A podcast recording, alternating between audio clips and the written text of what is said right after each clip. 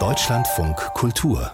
Buchkritik es gibt ja so einige Schriftsteller, die glühende Fußballfans sind und auch Bücher über ihre Leidenschaft geschrieben haben. Aber Thomas Brussig, der ist auch noch Initiator der Autorennationalmannschaft. Kein Wunder also, dass er sich auch als Schriftsteller immer wieder dieser Leidenschaft widmet. Und drei seiner Fußballtexte, die sind jetzt in einem Band erschienen. Titel Mats Hummels auf Parship.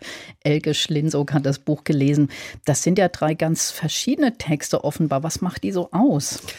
Na, die machen aus, dass man jetzt sehen kann, dass der Berliner Autor Thomas Brussig wirklich ein besonderes Händchen, ja ein Fable äh, für Außenseiter und für solche Helden am Spielfeldrand hat.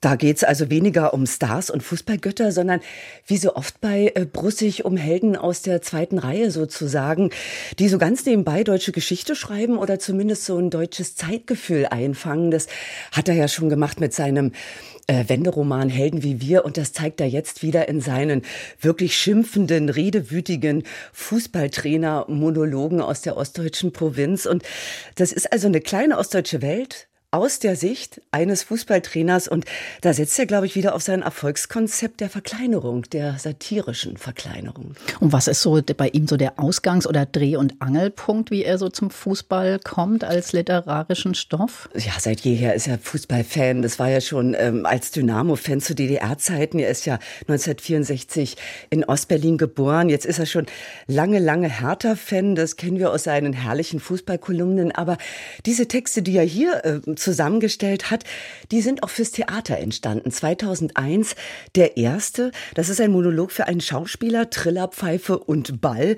Und wer da mit äh, Jörg Gutzun am Deutschen Theater gesehen hat, der weiß, warum dieses Stück dann auch so einen Erfolg brachte. Leben bis Männer ist dieser herrlich asyntaktische Titel, der nicht viel mehr sagt, als dass es hier um einen Trainer geht aus der Provinz, der die von der Jugend bis zu den Männern alle durchtrainiert hat. In seinem Betriebsverein, auch auch nachdem er nach der Wende arbeitslos wird, seine Tatkraftbörde, äh, die unterstützt er durch die Wendejahre.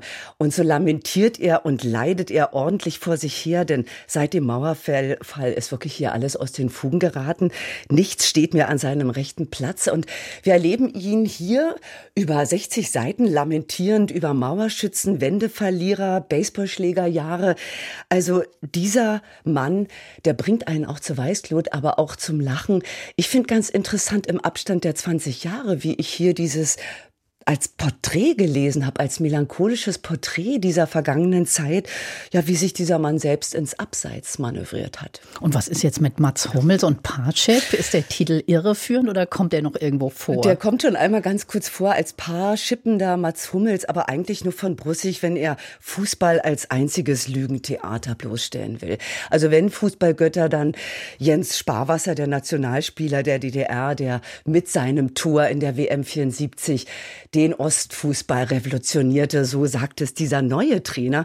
Der redet hier davon, dass ein Urknall ein Scheißdreck dagegen war. Dieser Trainer wettert jetzt hier also weiter. 20 Jahre später schreibt Brussig seinen Text um, Parship, also Mats, Schummels, äh, Mats Hummels auf Parship und macht eigentlich nichts weniger als aus seinem Wendeverlierer 20 Jahre später einen ungeimpften Wutbürger zu machen. Und diese Genese ist ganz interessant, weil er sich an den heutigen Themen abarbeiten kann. Also Corona-Impfung taucht hier auf, Mastenskandal, die gesamte äh, Gendersprache wird hier äh, kritisiert. Ähm, und da sind natürlich plumpe Allgemeinplätze dabei über Ossis und Wessis, die haben wirklich inzwischen Patina angesetzt.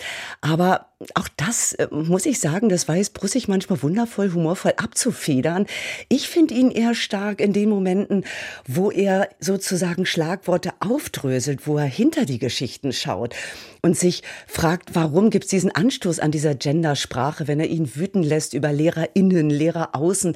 Und es macht Brussig natürlich nicht auf einer Seite, sondern auf zwei, drei Seiten. Und in dieser Schimpftirade kann er eigentlich auch zeigen, was den Trainer damit umtreibt, sich nämlich selbst als ja sprechendes Trampeltier zu begreifen. Und da merkt man, Brussig schaut und hört den Menschen gut zu, ist ein guter Beobachter und diesen Wutbürger, den nimmt man ihm ab. Aber dieses Satirische, wofür er ja auch bekannt ist, das scheint ja nicht immer so richtig gut zu funktionieren. Dann habe ich da gerade rausgehört. Ja, ähm, das ist eigentlich sein Rettungs, ähm, sein Rettungsfeld noch, ähm, wo er dann immer wieder gut weich landen kann.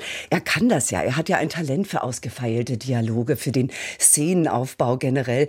Das hat er ja schon mit seinem wirklich schlagfertigen Wenderoman Helden wie wir bewiesen, aber auch mit seinen vielen Drehbüchern zur Sonnenallee, zu dem NVA-Film. Also da kann er sich auf seinen Stil schon verlassen, würde ich sagen. Ich finde ihn am stärksten in seinem dritten Text, der ist auch schon älter. Da nimmt er sich eine Schiedsrichterfigur ins Zentrum. Schiedsrichter fertig heißt der Text und hier schreibt er sich, in alter Manier in einen schönen Trillerpfeifenrausch. Und so schwadronieren hören wir ihn gerne über, ja, über regelunkundige Tribünenbesucher, über ganz dumme Tankstellenmeinung. Er schreibt sich hier buchstäblich im Stil von Thomas Bernhard in so schöne Bandwurmsätze. Darin ist er wirklich stark. Leider kann er das nicht durchhalten. Ähm, äh, und überhaupt wirken die Texte zuweilen auch so unfertig und auch so ein bisschen ungeschliffen. Aber in der Zusammenschau und in der Rückschau, da bilden Sie doch eine interessante Zeitreise durch diesen, durch diese deutschen Jahre. Sie sind wirklich ein skurriles Lamento zwischen, ja, berechtigter Anklage immer und auch zwischen selbstgerechter Verteidigung und damit ein schönes Mentalitätsporträt. Also, wir freuen uns aber auf den größeren Wurf in seinem neuen Wallstein Verlag, auf einen wirklich komplexen, großen Wurf von Thomas Brussig. Elke Schlinsog über ein neues Buch von Thomas Brussig, Mats Hummels auf Parship heißt es erschienen beim Waldstein Verlag für 18 Euro.